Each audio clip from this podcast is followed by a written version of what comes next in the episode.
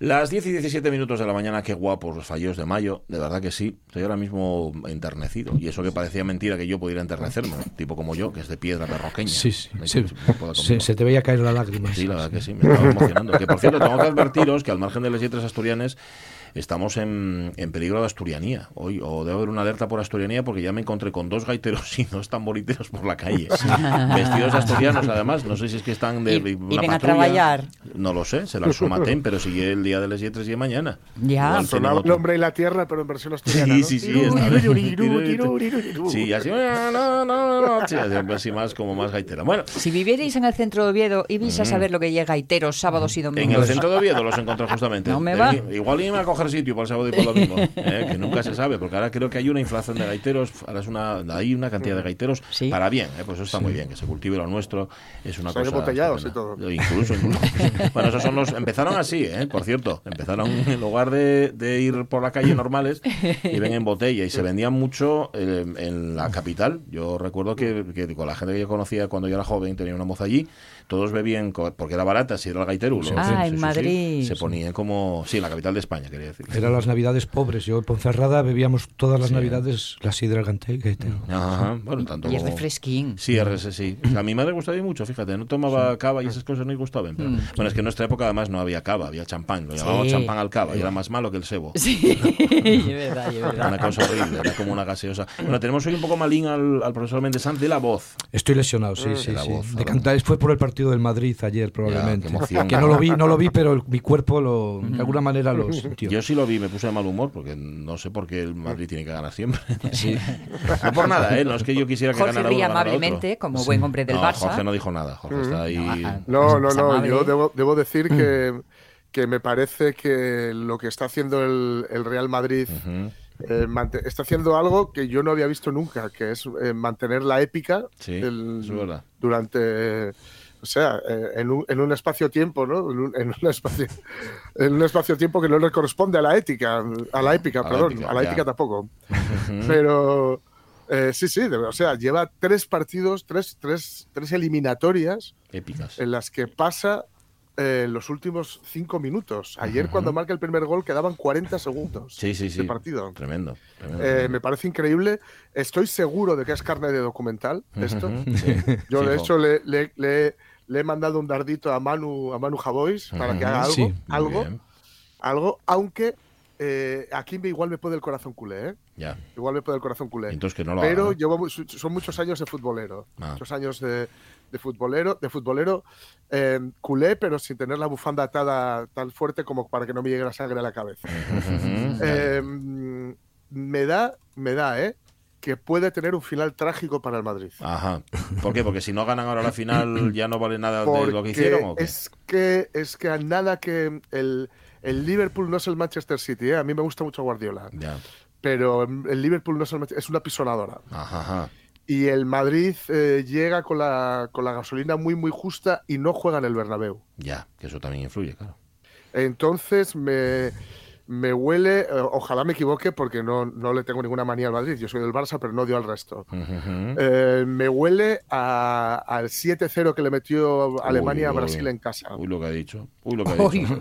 uy, uy, uy, uy. 7-0. Creo que esto que- Empezó sonriendo amablemente, No, no, no, ¿eh? no. Mira cómo vamos ya, ¿eh? No digo, no digo, no digo un No que se lo 7-0, desees, ¿eh? que esto es casi irrepetible, pero me huele a, a que el, el Madrid puede llevarse, puede ser eh, bravamente zarandeado de ahí. Esto no le va a quitar un, un ápice de, de mérito, ¿eh? No Ha sé, esto, llegado aquí es- esto que, en no lo oiga, que no lo oiga Javois, que es con este apellido que es gallego, ¿eh? O sea, Sí, sí, señor. que, sí, sí. que es muy del Madrid, ¿no? Está, Sí, sí, sí, por eso. Eso que- Por eso, por eso le- el dardo se lo tiene precisamente a él. Ya, porque ya, ya. Bueno, igual, no, igual lo necesitaba, si yo tan del Madrid. Bueno, sea como sea, estaremos ahí pendientes. Eh, yo muy poco, yo poco, ¿eh? Si estoy pendiente de vosotros, casi que os lo agradezco, porque yo digo que ayer... No, yo no lo- yo no los he de- visto tampoco. Hasta de espalda... No, no, yo sí, yo lo vi un ratín, pero llegó un momento en el que ya me pareció hasta mal, de verdad. No, no, no. Lo de la épica esta me parece hasta mal, pero son cosas mías, no caso. Eso. Bueno, eh, eh, la voz del profesor no es, no es seguramente la idónea para él, él va a estar un poquitín forzado, pero lo que tiene que contar sí que es interesante. Con él vamos a empezar, antes, os, os tengo que decir lo que hay hoy en Facebook, vamos a hablar con el profesor de las lenguas. em, De las vamos- lenguas habladas. De las lenguas habladas, en efecto. Mañana, eh, Lingua, toda la semana Yetres. Mm, Hoy en Facebook os preguntamos las dificultades que tenéis para utilizar la lengua, no la lengua... Vamos a ver. A ver, Para utilizar las lenguas. organización. Espera que ya lo estoy más. Para utilizar los idiomas. Ve- vale, Eh, vale. Si os limita mucho, si todo lo contrario, estoy viendo muchas personas, muchos oyentes que utilizan los gestos y se les da estupendamente bien. Y sobre todo que nos contéis si algún momento ha sido traumático. Yo ya conté uno, no lo voy a contar aquí, cuando me dio un apretón en la Gran Place en, en Bruselas, y como ya lo conté, no lo voy a, no voy a repetir. No lo voy a repetir, a lo que me insistáis mucho, Sí, y lo sí. pidáis, bueno, luego lo cuento. Repite, pero después, repite. eh, ponedlo en Facebook o, Facebook o llamad al 984 1050 48. Tienes una sintonía, ¿verdad? Sí, la tienes, la tienes. La radio es mía. Con Pachi Es que aquí Poncela. somos un poco como, como los abogados. Tú nunca puedes preguntarle a un técnico algo si no sabes la respuesta previamente. Porque igual le digo a José, ¿tienes la sintonía? Y me hace, yo qué sé, ¿de qué sintonía me estás hablando? Vale. José Rodríguez Listo, Sonia Villaneda también, Jorge Alonso, como no, Pachi Poncela aquí y el profesor Méndez Sanz. Bueno, profesor Méndez Sanz, vamos a Bueno. hablar de la lengua. Ya hemos hablado más veces seguramente aquí. Sí. Mm, Básicamente porque la lengua nos constituye, ¿no? Sí, sí, las lenguas, los lenguajes, las hablas nos constituyen profundamente. Nosotros, aquí en la cultura occidental, tenemos la idea de que la realidad es una cosa que está ahí, que nosotros hablamos de ella sin más, pero lo cierto es que nosotros la última pátina a lo real se la damos a través del lenguaje. Y no solo la última, sino probablemente la penúltima y la antepenúltima. Por lo tanto, las lenguas, lo que se habla, es decisivo en lo que se es. Ujú. Sí. Eh, Por aquello de que si una cosa no tiene nombre, no existe. Y, y por varias razones. Primero, porque nosotros utilizamos los nombres Sí. para fijar las cosas cuando no hay cosas propiamente. O sea, los nombres que se llaman los significantes no, se- no responden a significados anteriores normalmente, sino que crean ellos los significados. Mira, ahora, por ejemplo, estoy leyendo La vida del padre Amort, que es un exorcista famoso que murió hace, hace poco, y dice que lo primero, cuando hay una posesión, tienes que localizar cómo se llama el demonio. Porque el demonio se resiste a dar tu nombre, porque cuando tú conoces el nombre, tienes poder sobre el demonio. Porque ya lo delimitas, lo circunscribes. O sea, el- la capacidad de nombrar es un poder. Y el lenguaje, por lo tanto, es una forma de poder, Y al principio fue el verbo. Sí, sí, es una forma de poder tremendo. Y tú ves que, de hecho, en psicología te enseñaban que cuando tú tienes un adolescente así con efluvios lo, y lo quieres centrar, lo mejor es que lo llames por su nombre. Que eso le tranquiliza, le centra también a él Claro. y te permite a ti manejarlo. Son los trucos viejos. Pepe Luis, por favor. Exactamente, es un truco. Y mira, yo que yo eh, siempre me, acuerdo de un viaje que hice por Europa cuando trabajaba en Alemania, en mi juventud, y eh, en Suiza, y que en un vagón iba un hombre como mayor, como entonces tendría 35 años, yo tenía 19, y me sorprendió que al minuto ya me llamaba por mi nombre. Y yo ya pensé, este hombre es sacerdote. Y efectivamente era sacerdote, porque es- estos son los trucos que nos enseñaban a nosotros en la pontificia y, y- y veías donde ya no había sacerdotes casi o sacerdocio, pero todavía se conservaban las buenas costumbres. Sí, la, la capacidad de nominar, de nombrar, es una capacidad de tranquilizar, de determinar la, la realidad. De alguna manera también se dice ahora mucho, se habló en los años 90 y tal, de aquello de los significantes flotantes, que es que las palabras no se ascriben a cosas, sino que por medio de actos de fuerza determinan lo que son las cosas. ¿no? O sea que cada vez más nos damos cuenta de que el hablar, el usar las palabras, con los distintos tipos de palabras, es mm, fundamental para orientarnos, para determinar lo que es la, la realidad. ¿sí? Por eso, entonces, cada lenguaje, cada juego de palabras es una forma de determinar la realidad. Y ahora me va a decir que hay algún tipo de corriente filosófica o de pensamiento antinominalista que dice que la mesa no es mesa ni Ah, bueno, nada sí- de eso. Eso, siempre- existe? sí. que sí, sí, eso en filosofía hay de todo y con, y con mucho fundamento. Sí. Con mucho fundamento, sí. Y esto cada vez más, o sea, cada vez más se va a la idea de que lo que nosotros llamamos la realidad, Mm. como cosas sólidas y cosas así, eh, se, se desvanece. Como eso ya lo dijo Marx. ¿no? Son flujos que se determinan luego mediante actos de poder, como puede ser el lenguaje. Que no es que el lenguaje invente las cosas, que Mm. Ya. se las saque de la chistera, porque hay algo previo, se supone y tal, pero... eh, Marca los límites. pero de algún modo determina, pero esto viene siendo así ya desde el siglo XVIII, desde Kant, porque va unido también al nacimiento del individuo, que es un individuo racional y libre. El que lo hizo fue un filósofo que se llamaba Kant, que es el padre así de las cosas modernas, que decía que nosotros somos cada uno de nosotros una cosa como muy potente, un ser que es libre, que es racional y que de alguna manera no está instalado en un mundo que ya está hecho, sino que el mundo lo determina, lo termina cada uno de nosotros. Es como si cada concepto fuera una especie de borrón y al ponerle palabra, al ponerle nombre, delimitamos el Sí, contorno. sí, y que lo hacemos, según Kant, lo hacemos cada uno de nosotros, pero con la particularidad de que todos lo hacemos igual. Lo hacemos cada uno por nuestra cuenta y lo hacemos universalmente. Y llegamos a la misma Sí, conclusión. eso decía Kant, porque tenemos unas estructuras en los humanos que Sí, son sí. universales. Y por eso, de alguna manera, cada sujeto es una entidad que se sostiene a sí misma y ahí se sostiene la idea de individuo, la idea de democracia y también la idea de la ONU como conjunto de países formados por individuos que tienen estas características. Pero eso de que lleguemos todos a la misma conclusión. Dice Kant, no, no, está del todo claro, ¿no?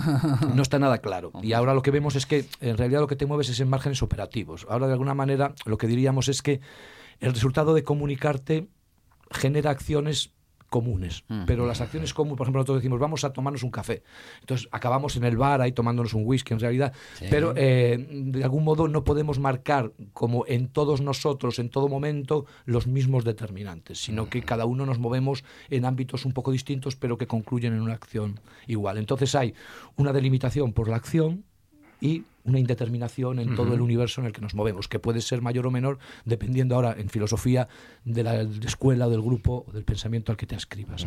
Bueno, Sí. tú defines tu mundo a través de, de unas palabras determinadas que no necesariamente corresponden a, la- a Claro. las de otra comunidad, ya no digo de otro idioma, sino ya cercana, ¿no? Sí, en todo. O sea, tú ves, por ejemplo, en las grandes palabras, cuando tú analizas la historia de nuestra tradición, parecía que había palabras que eran algo, por ejemplo, Dios Sí. o alma, que te y con eso además te pegaron en la cabeza con cierta dureza.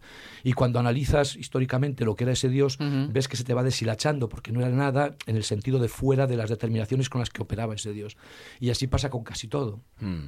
O sea, cuando tú hablas, por ejemplo, pues de los, mm, lo que son lo que se llaman hiperobjetos, que son objetos así, por ejemplo, el cambio climático, cosas así, Sí. todo el mundo entiende más o menos que, de qué estás hablando, pero luego cuando tienes que determinar en qué consiste exactamente, tal, na- nadie se pone de acuerdo. Y con todo pasa así, igual que contigo mismo. Tú hablas de ti mismo como si fueras algo determinado, una bola ahí de acero, y cuando te intentas aproximar a ti mismo, no te puedes determinar, porque no, no hay nada que sea uno mismo. Entonces, el lenguaje es un instrumento para hacer operativas las ideas, Sí, eh, bueno, las ideas, de algún modo, esto los, para a- poder manejarlas. los, los antiguos hablaban mm, de dos lenguajes, el lenguaje interior y el lenguaje exterior, eh, del logos interno y el logos externo. Entonces, el logos externo era la palabra, que es lo que se dice en griegos logos, y el logos interno era la idea. Y decían que de alguna manera había una correspondencia entre las palabras y las ideas, entre lo que pensabas y lo que decías. Entonces, no es que las ideas estén antes de las palabras, ni las palabras antes de las ideas, sino que se constituyen mutuamente. O sea, Sin lenguaje no hay pensamiento. sin lenguaje no hay pensamiento.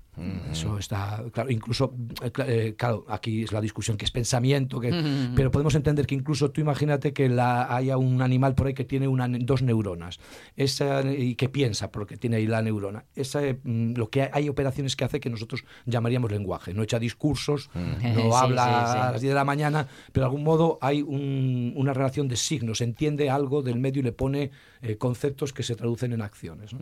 O sea, el aspecto idético y el aspecto lingüístico, por eso tú, por ejemplo, eh, cuando tú no encuentras la palabra, dices que no me sale la palabra, se te bloquea el pensamiento, ¿no? Ah, sí. Por ejemplo, ¿no? O sea, que son fenómenos, o cuando tienes, por ejemplo, emociones muy profundas, eh, se te bloquea el pensamiento, se te bloquea el lenguaje, se te bloquea. Son elementos conectados. Luego se puede hacer grano más fino y decir, bueno, a lo mejor hay un tipo de ideas que aunque no tengas lenguaje, sigues teniendo. Por ejemplo, tú caes en estado vegetativo y puedes seguir teniendo procesos internos, pero se basan en aprendizajes, etcétera. o sea que, bueno, no hace falta ir ahí que fue antes el huevo o la gallina. Se entiende, se entiende lo que se quiere decir. O sea que sin pensamiento eh, no hay lenguaje y sin lenguaje no hay pensamiento. Por eso, cuando se habla de la inteligencia maquinal, se empieza a sospechar que cuando las máquinas hablen, de verdad, eh, van a tener pensamiento propio, no un pensamiento puramente eh, programado, pensamiento lógico que hace que un lenguaje sea totalmente previsible, que es un lenguaje mecánico, aunque Sí. sea muy complejo, pero Sí, es mecánico. sí. En el momento en que las máquinas hablen entre ellas, como se dice, y formarán su propio lenguaje y crearán un sistema de pensamiento propio. Y habrá creación. Creación, Oye, efectivamente. no, no, no, eso no lo vamos a ver, eso no lo vamos a Ya ha ver habido, varias, ha habido varias noticias probablemente promovidas por la Sky News eh, falsas, pero ya ha habido varias eh, noticias de que distintos tipos de máquinas se han puesto a dialogar entre sí y lo primero que hacen, lo primero que se dice es que cambian los códigos. O sea, Ah. crean un nuevo código. Para que tú Es no te enteres, ¿no? Es como cuando te enamoras, que hablas el código, creas un idiolecto ahí de... Sí. Ajá, que- cari, que-. Aparece el churri, sí, sí. Eso, está- está que cambias, o sea, te sales, creas una como una región en la, en la realidad. Sí, sí, son cuestiones eh, muy importantes y sobre todo ahora vistas desde la creación de inteligencia artificial eh, muy potentes, porque luego también el lenguaje no es un elemento puramente denotativo, o sea, una de las cosas que se ha hecho en filosofía del lenguaje es descubrir dimensiones del lenguaje y ponerlas operativas que van más allá de lo descriptivo, de lo comunicativo. Entonces los aspectos emocionales, los aspectos pasionales, los aspectos mandatarios del lenguaje forman parte de la estructura de la lengua, no son añadidos a una estructura lógica. La idea entonces es que, de algún modo, si queremos seguir hablando de lógica del lenguaje, la lógica tiene una- un componente estructural, emocional, sentimental y de tipo mm, puramente, o sea, no puramente, por decirlo así, estricto, universalizable. Esto ha sido siempre una, una pugna entre los que se han dedicado a estas cosas, la búsqueda de una lengua perfecta, abstracta, universal, y los que defienden que El cada, esperanto. que cada Siempre len- me hizo una emoción. que cada lengua, pero el esperanto es una lengua universal, pero que es una lengua semántica, que está construida con trozos de lenguas vivas, y se ve claramente que se parece mucho al berciano. Pues si la usa- Sí, ¿no? si, si la usáramos, a- a- tendría vida propia. vida propia y, tendría ambigüedades como todas las lenguas ¿no? y se fragmentaría y tal pero se, se refiere más bien a estas lenguas que son lenguas de programación lenguas que son puramente Ah, ya, ya, ya, lógicas ya. no Sí, sí, sintácticas sí, sí. Que, que se dice. Y está esta vertiente que es la extrema y luego está la, la vertiente de los dialectos de las lenguas que cada cosa mm, variante te parece un mundo entero. Entonces lo que hay no es que elegir sino que hay que oscilar ¿no? entendiendo que en el límite una lengua lógica pura por decirlo así puramente sintáctica a base de operaciones no funciona y tampoco mm, te puedes mantener en los planos del desparrame ideoléctico, tienes que buscar, pero que, y que salvan más son mm, idealidades que tienes que, com- que computar. sí. Bueno, ¿y qué hay que hacer con las lenguas cuando se vienen abajo? O sea, cuando- y cuando los mundos también a los que se refieren a esas Sí. lenguas se vienen abajo, ya no son mayoritarias, son minoritarias. Sí. Hacemos como dicen algunos, y dice, vamos a dejar que el monumento se venga abajo, porque al fin y al cabo esto es el paso del tiempo, o lo rehabilitamos un poco y lo dejamos curioso. Depende, eso hay que ir lengua a lengua, como decía Simeone, ¿no? Eh, y dicen, que, en el- dicen que en el mundo que hay como unas 6.000 o 7.000 lenguas, depende de quién las cuente o cómo Sí, las cuentes, sí. y dicen que 4.000, más o menos, están en, al borde de la extinción, que le quedan cuatro hablantes. Sí. Eh, mm, cada lengua, esto había un- una hipótesis en antropología cultural y lingüística que se llama la hipótesis de Sapir-Whorf, que dice que, que cada lengua es un mundo, es una forma de organizar el mundo y por lo tanto es una visión completa de la realidad desde un punto de vista determinado y único. Entonces, eh, nosotros ante la pérdida de las lenguas, eh, lo que sentimos, o yo eh, en filosofía, sientes que es la pérdida de realidad, en el fondo. O sea, Claro. cada pérdida de una lengua es la pérdida de un- una visión de la realidad y desde el mundo de hoy, en el que tú necesitas muchísimas cosas para crear este capitalismo que tenemos, es una pérdida de almacén, una pérdida del reservorio. O sea, cada lengua, por muy pequeña que sea, te da posibilidades de defensa ante lo que te puede venir te da posibilidades de acogerte, posibilidades de matices de finura que te pueden llevar a ampliar conceptos. Por ejemplo, hay, un, hay una lengua muy bonita ahí, en, una lengua maya en, en México, en Cancún, ¿no? En Ca- cerca de Cancún, pero no es Cancún, pero está pegado, eh, que la, la hablan los celtales, que son quedan 4.000 o 5.000, y son unas lenguas que tienen una antropología, una visión de lo que es el ser humano, del alma, que es complejísima, que ya la he nombrado alguna vez, que es mucho más compleja que la psicología que nosotros utilizamos. Por ejemplo, ellos reconocen que dentro de tu alma, ellos, dentro de su alma, tienen al misionero que les conquistó y que forma parte de ellos mismos. Tienen las sartenes y las cucharas de hierro que llevamos los españoles. Tienen el eco de las campanas con las que les dominaron. Entonces, cuando escuchan una campana, sienten que su alma se les va. Estas cosas que se hablan en las lenguas, que tienen nombres, que se van a perder probablemente, son posibilidades que nos llevan a nosotros a pensar que deberíamos, cuando se nos estrecha el alma, cuando dicen yo es que no tengo recursos, no sé por dónde tirar, pensar si no nos estará hablando esta campana, este misionero y concebir que nosotros mismos también nos componemos así. Esta forma tan sencilla de dar recursos, de ofrecer salidas, es un tesoro, es una cosa a la que tú puedes renunciar porque renuncias a todo lo que, lo que vale. Las lenguas hay que preservarlas, luego, dependiendo del estado en el que estén pues se preservarán de una manera o de otra, pero en principio eh, yo sería profundamente conservador en este aspecto. O sea, yo toda lengua viva, toda variante eh, es conservada. ¿Qué pasa? Que hay lenguas que están en peligro de extinción en cuanto a lengua general, por ejemplo, como el asturiano, Sí. el asturiano central, porque luego tenemos el asturiano gallego, Sí, que diríamos propiamente. Esto en naviego suena feo porque es una variante del gallego, en mi opinión, ¿eh? pero bueno. Sí, Eh, eh, pero- Que, que, eh, que dentro, igual, dentro del, este- del asturiano central, del astur leones, hay múltiples variedades. Entonces es siempre. Hay que reconstruir una lengua que está ya misma muy mm, destruida. Entonces se hace creando una coiné que sacrifica los dialectos, cómo hacer, cómo mantener, porque habría que mantener, yo en mi opinión, habría que mantener la coine, había que hacer una coine para poderla enseñar, para poder hacer documentos Claro, públicos, claro. y la coine siempre es abstracta, siempre queda como rugosa, es como una casa recién terminada, Claro. que te quedan todos los rebordes por ahí de los lavabos que luego con el uso se van a pulir, que es lo que dice la gente, es que esta lengua, este asturiano, está inventado, como todas las lenguas todas, coine, sí, inventado, y luego sí. es que es artificioso, como el gallego coine, como hasta que no se use, no se vaya desgastando y tal. Pero hay que conservar a ver los dialectos. Es muy importante conservar los dialectos y yo todos los dialectos. Pasó en euskera también. En euskera hicieron el euskera batúa, que Sí. fue una refundición abstracta que no hablaba. La gente que era eh, euskalduna suspendía el examen de euskera batúa porque sacaban doses. Y dice, pero si yo soy euskaldún más que el que me examina, que lo aprendió por cassette. Sí. Pero va, un cero. Y, y- y ahora eh, eh, eh, ya viene desde hace años la idea de recuperar los dialectos. O sea, hay que mantenerlo. O sea, esta idea de que me gusta esto o lo otro, esto si hago esto no puedo hacer lo otro, si sé una lengua no sé otra, eso es mentira. O sea, solo se, es que, que estudien inglés en vez de asturiano, mentira. No se quitan sitios. Es como si dices Claro. que le gustan los animales y no puede ser eh, que le gusten los niños. No, me gustan los animales y los niños, las dos cosas. Y a mí me gustan las lenguas, las coines, las... eh, y si hay que mantenerlo todo, y se puede mantener todo. Es muy barato, es muy sencillo. Lo que hay que respetar es la vida normal. La vida normal y ver que la gente, que tú eh, mm, tienes verdaderos tesoros. Yo recuerdo una vez caminando por el Naranco, que mm, cuando estoy recién venido a Asturias, que una viejecilla le decía a otra, no voy a Algamala y tal. y dice, ah, mira, mira, Algamar es alcanzar, ¿ves? Algamar, y aprendí allí, era una vieja de que se había purules o por ahí. Y dices que la gente lo habla, es que Claro. la gente lo habla y la gente lo vive y lo habla de otra manera y lo habla de otra. Y es una cosa preciosa. Hay un, un cantante, el pueblo de mi padre, se llama Edilber- Edilberto Rodríguez, que es pastor de cabras, quedan 30 allí en Pombriego. Pombriego es el límite entre el dominio asturio y el dominio galaico. Mm, Cuando mi padre vivía era más bien galaico, ahora la gente que viene viene de la Cabrera Alta y es más bien astur.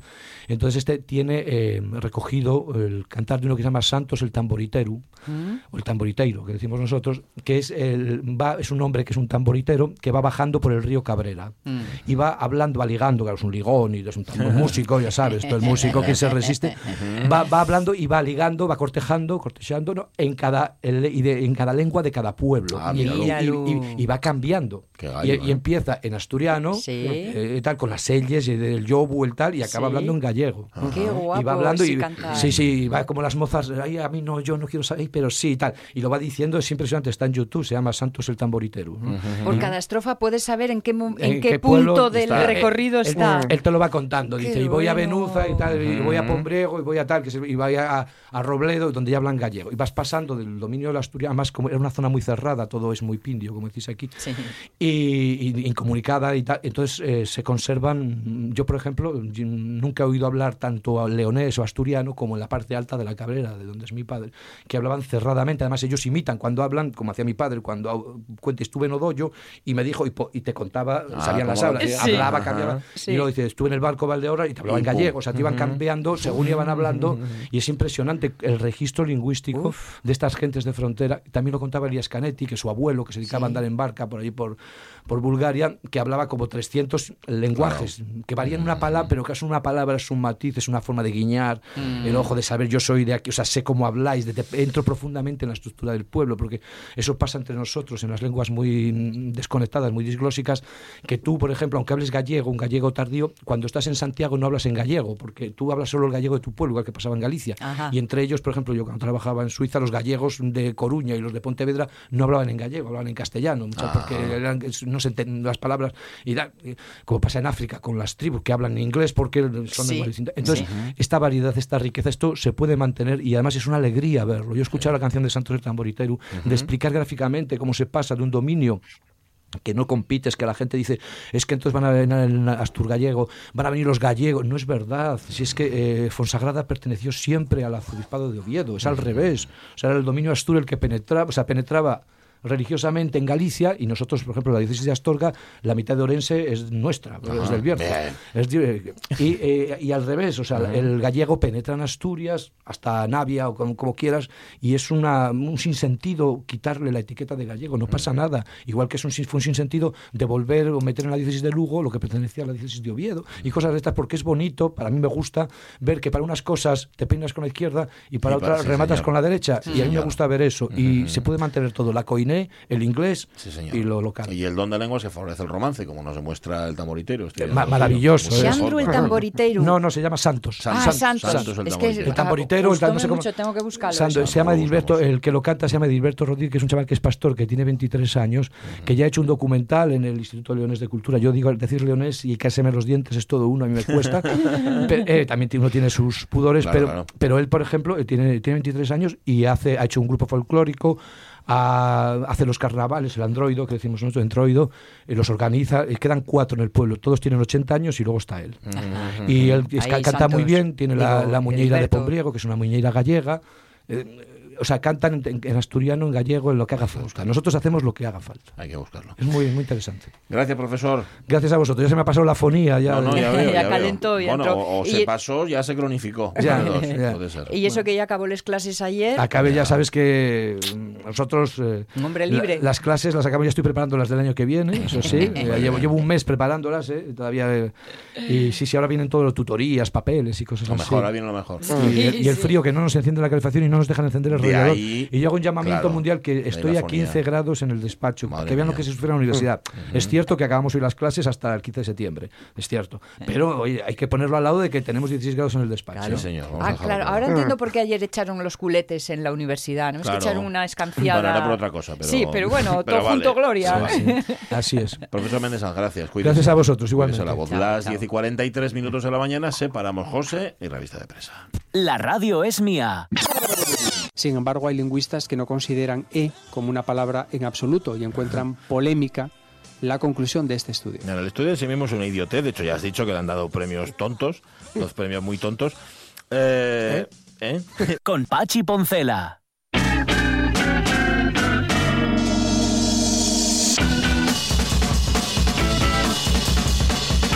Este rebobina que nos estás haciendo, José. Cuántos recuerdos, ¿verdad? Cuántas, cuántas noches sin dormir. Eh, 10 y 44. Venga, vamos a contar la revista de prensa, por lo menos algunos de los titulares que ha seleccionado para hoy Jorge Alonso, que empiezan por aquí. El CNI señala el espionaje marroquí como el segundo más agresivo tras el ruso. Soy Vladimir Vladimirovich Míralo. Putin, presidente de la Canalla, Federación Rusa. canalla. Probablemente el país más acojonante del mundo. Sí, acojonar Mira, acojona mira lo bastante. que es. Sí, Con perdón. Todo ¿eh? diáfano. Todo diáfano, como Soria, pero con menos frío. Y gente más Y con gente más alegre. Sí, señor, sí, señor. O sea, primero están los rusos y luego los marroquíes en espionaje. Y luego los tú. marroquíes, que sabéis que mm, parece ser que el tema de este Pegasus Sí, eh, puede venir por, ahí- por- puede venir de por ahí, ¿no? a- a- Eh, andan hablando porque- de eso, sí.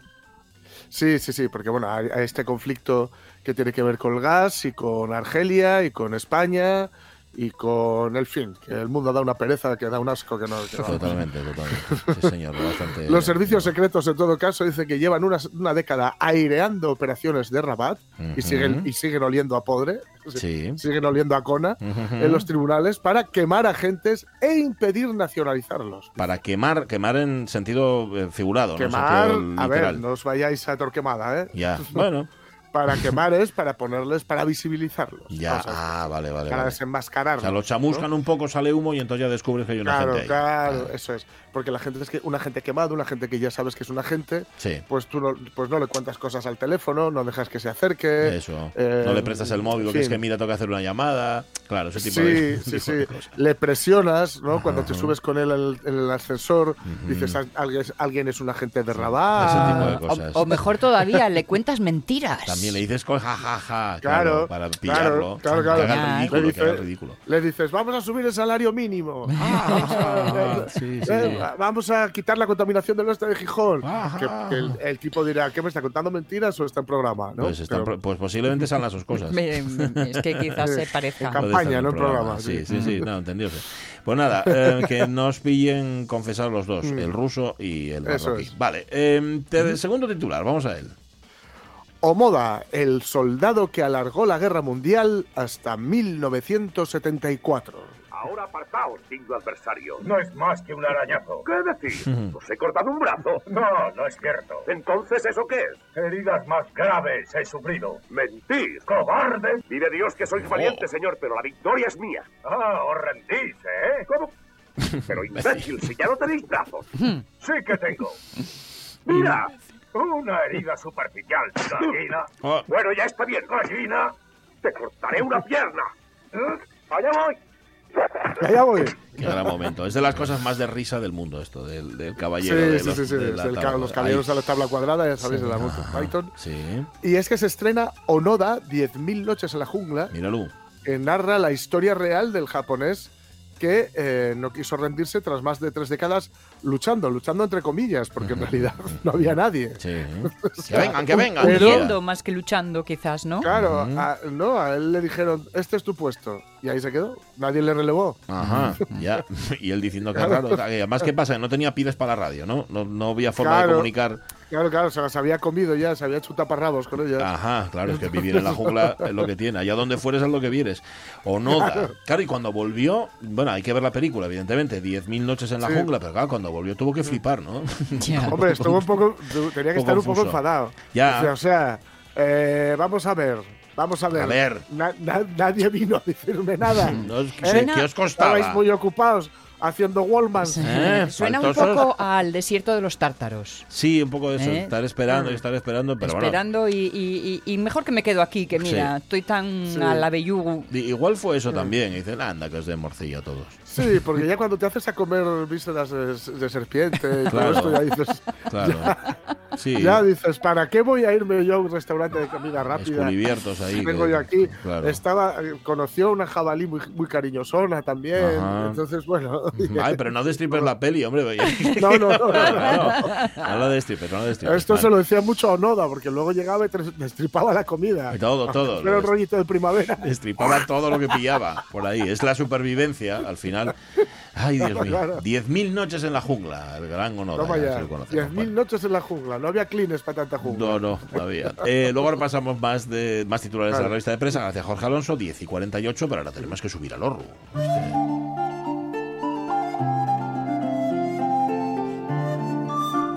Bueno, de hecho vamos a hacer, fíjate, un, un cambio. Vamos, a, vamos a partir de la cueva y vamos a llegar al Orru. Eso es. Porque es de lo que va justamente el ciclo de la cueva al Orru, tradición milenaria y cultura popular asturiana y que comienza además este fin de semana en el Parque de la Prehistoria de Teverga, ¿verdad? En la cueva. Eso es, en la misma cueva, pero La luego subimos al. Orru. Vamos a subir nosotros al Orru también Sí. precisamente justo justo por eso, porque eh, en esta en este ciclo que se pone en marcha el Orru es protagonista de- además de, de una de una visita guiada, de una visita guiada a cargo del arqueólogo Fernando Mora, que creo que está ahí al teléfono. Fernando, ¿cómo estás? Muy buenos días. Hola, buenos días, ¿qué tal? ¿Alguna Hola. vez hemos hablado aquí sobre el Orru como una mm, bueno, primero como un mueble porque se le considera mueble, Sí, pero como una, como un auténtico prodigio técnico. Esto es así, no exageramos, ¿no? No es porque sea asturiano y nos parece maravilloso. No, no exageramos. Tener en torno a 20.000 estructuras de Sí, alto nivel de carpintería de armar en madera sin un solo clavo, pues a nosotros nos parece normal, a mucha gente le parece normal porque quizás estamos demasiado acostumbrados a verlos, pero comparas con Mm. lo que tienen otros países en ese sentido, de graneros elevados tradicionales, y vamos, estamos a la cabeza. Siendo como eres arqueólogo, Fernando, igual tú nos lo puedes decir. ¿El hórreo de cuándo data? Porque, a ver, tenemos hórreos datados en fecha mu- muy antigua, pero ¿el primero cuándo fue? Perdón por la pregunta idiota. Sí, nada, nada. Eh, mira, el primero los tenemos, nosotros creemos que tenemos a finales, que los más antiguos serían de finales del 15, los que tenemos ahora, ¿no? Pero los más, pero son herederos de una tradición mucho más antigua. ¿no? Porque hemos visto en otras regiones eh, también que hay como modelos mucho más arcaicos, ¿no? Mezclados con, con trenzado de varas, cosas mucho más sencillas, pero nosotros tenemos este modelo que los más antiguos creemos que son del siglo de finales del 15, pero que se- eso serían los últimos ejemplares de una tradición mucho más antigua. Porque fíjate, ha, ha mencionado ahora lo de las varas entrecruzadas, ¿no? Eh, el carpintero como el, el profesional fetén, pero me imagino que para elevar un hórreo tiene que ser un trabajo multidisciplinar, que, que otros oficios tengan intervengan. Eh, sí, normalmente, bueno, dependiendo, normalmente ahora pues tenemos los, el indicado para estos temas son los maestros horreros, Sí. que no nos quedan, la verdad que bueno, que deben de quedar, hay unas cuantas cuadrillas todavía, pero bueno, es algo que tenemos que, que conservar y que cuidar, porque es patrimonio material y esa sabiduría si no se va a ir perdiendo, ¿no? Claro. Eh, pero luego, claro, depende. Eh, para elevar un horreo normalmente necesitas un horrero, pero luego, claro, depende. Había veces que había tallas, había veces que había pinturas. En la antigüedad no sabemos. Sí. Muchas veces era la mano de lo, del mismo, eh, otras veces eran cuadrillas y era otro el que tallaba o pintaba. Entonces, bueno, sí que a veces en esos casos se convertía en una labor también, claro, hay una labor que siempre se nos olvida, que es la, si hay pegollo de piedra y muelas, Claro, la labor de- del cantero, ¿no? Eso, Entonces, eso. que, que se nos olvida muchas veces y también es una labor muy muy importante. Entonces, sí, en cierto, es una, es una labor a veces interdisciplinar también, claro. Ujú. Oye, déjame que me quede con eso del maestro Orreru. Dices, dices que hay pocos. mm, ¿cuánto- ¿Cuántos son pocos? Y, y se puede aprender ahora mismo de esos pocos que quedan? Sí, sí, no sabemos el número exacto, pues no sabría decirte. Pues igual tenemos 50, eh, 11, 11 cuadrillas activas, eso estamos seguros, ¿no? Con Sí. varias personas. Igual estamos entre 50 y 100 personas que todavía siguen siguen con el oficio, pero mm, porque no sé exactamente el número, pero sí que se puede aprender todavía. De hecho, desde nosotros, desde la Asociación de Amigos del Hórreo, intentamos, es una de las cosas en las que más estamos, que es la transmisión, ¿no? Claro. la transmisión de esos porque nos hemos centrado mucho tiempo que está muy bien también en el hórreo como material Sí. Eh, que, que sin duda tiene un valor indiscutible pero eh, también tenemos que centrarnos en el patrimonio inmaterial que lo envuelve, ¿no? Que es toda esa tradición, este oficio tradicional de hacer hórreos, que si se pierde esa sabiduría se acaban los hórreos, eso está claro. y, y su restauración. Mm, Hay que montar una escuela taller, ¿eh? Bueno, Sí. no, va. Sí, será- cada vez- será cada el vez siguiente más. paso, claro. cada vez más maestros es- van cogiendo aprendices jóvenes, eso estamos muy contentos por ello y también estamos trabajando en eso, en conseguir que se integre un poco también esta formación sobre hórreos en los mo- ciclos de carpintería, Claro. Un- aunque sea una Claro. sesión o dos, para que alguien si le interesa al año, aunque sea uno o dos, pues puedan eh, empezar. Ajá. Fernando, luego hablamos de cómo caen hórreos todos los días y es una de las grandísimas, grandísimas desgracias y tristezas para, para nuestra tradición y nuestra cultura, etcétera, etcétera. Pero oye, el, el hórreo, eh, eh, tal, y como, co- tal y como lo conocemos, tú nos dices, empieza o empezamos a conocerlo a partir del, del siglo XV. Mm, ¿Era ya perfecto entonces? ¿Ha ido evolucionando mucho a lo largo de estos siglos? ¿O digamos que básicamente es el mismo? eh, el, el del siglo XV son lo, lo que nos queda, que digamos, nos queda. ¿no? Porque, porque es anterior, es mucho anterior, ¿no? Vale, Podemos irnos la, mm, incluso a época prerromana, quizás modelos arcaicos de este de entretejido de varas, o incluso los romanos ya hablan también de granaria sublimia, de graneros elevados, ¿no? Ah. Eh, de hecho, en, aunque no sea el mismo modelo, en Veranes tenemos un, lo que ellos llaman un orreum, que es, el, es un granero también que es muy interesante. Eh, entonces, eh, sí, que con el, pa- eh, los que nos quedan a nosotros, los más antiguos podrían ser de finales del 15.